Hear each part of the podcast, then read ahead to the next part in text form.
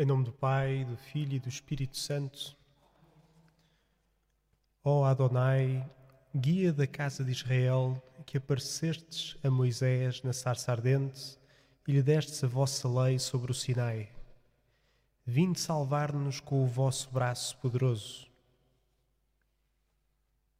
Continuamos nesta terceiro, neste terceiro dia da nossa novena, em que antífona após antífona vamos desvelando um pouco daquele que é o Senhor que vem.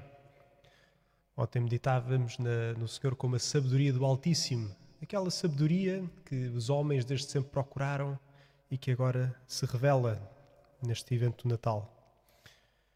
E hoje o Senhor revela-se para nós como Adonai, portanto, um, como o Senhor, um guia da casa de Israel, um líder, chefe da sua casa, que segue à frente a mostrar o caminho.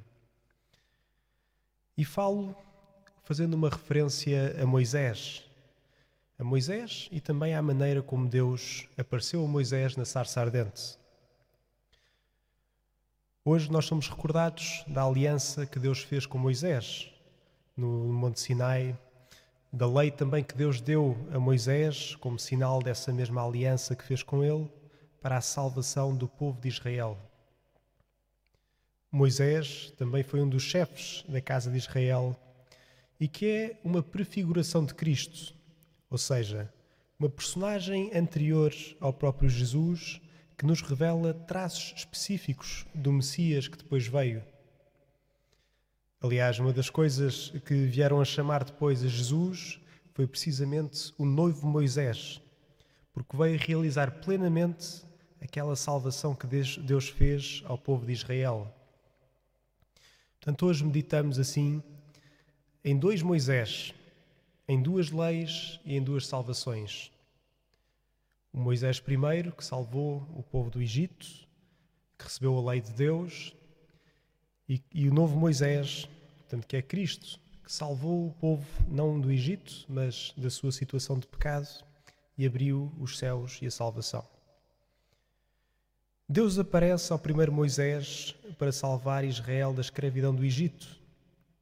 O segundo veio para salvar o mundo inteiro e da, da escravidão do pecado. No monte, Deus deu a lei a Moisés como sinal da sua aliança. E no Monte Calvário, Cristo dá a sua vida e inaugura a lei do amor. Cristo vem trazer plenitude, a plenitude da salvação que já não é a mera opressão de um povo estrangeiro, como se encontrava Israel quando estava no Egito, mas a salvação do pecado. Leva-nos a uma terra prometida, como Moisés levou o povo de Israel, mas que esta tem muito mais do que leite e mel. Cristo abre-nos o acesso ao céu, onde habita o próprio Deus, que é a fonte de todas as bênçãos e graças e possibilita que um dia possamos ver o próprio Deus, Criador da terra prometida por onde Israel foi, face a face. Este menino que vem, que vamos meditando, é o novo Moisés, que inaugura a nova lei e dá-nos a nova e definitiva salvação. Por isso invocamos hoje o Senhor que venha e que venha salvar-nos com o seu braço poderoso é curioso meditarmos isto. O braço poderoso do Senhor foi aquele que dividiu as águas do Mar Vermelho para resgatar Israel, para poder sair do, do Egito. E assim como abriu esse caminho, também foi o mesmo braço que se estendeu na cruz, que se deixou pregar para a nossa salvação. Portanto, peçamos ao Senhor, neste segundo dia de Antífonas do Ó, o terceiro dia da nossa novena, que Ele venha salvar-nos com o poder do seu braço Meditemos na sua nova lei, que vem dar cumprimento à lei primeira de Moisés. Às tábuas da lei dos Dez Mandamentos, o Senhor vem dar-lhe o formato de cruz, lembrando que tudo se resume em amar a Deus sobre todas as coisas e ao próximo como a nós mesmos.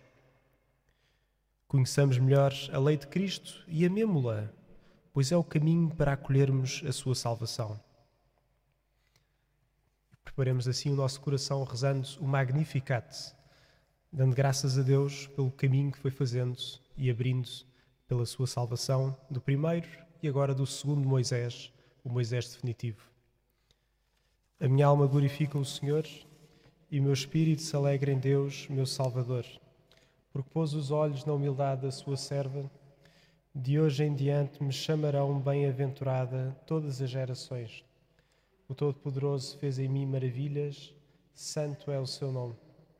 A sua misericórdia se estende de geração em geração sobre aqueles que o temem.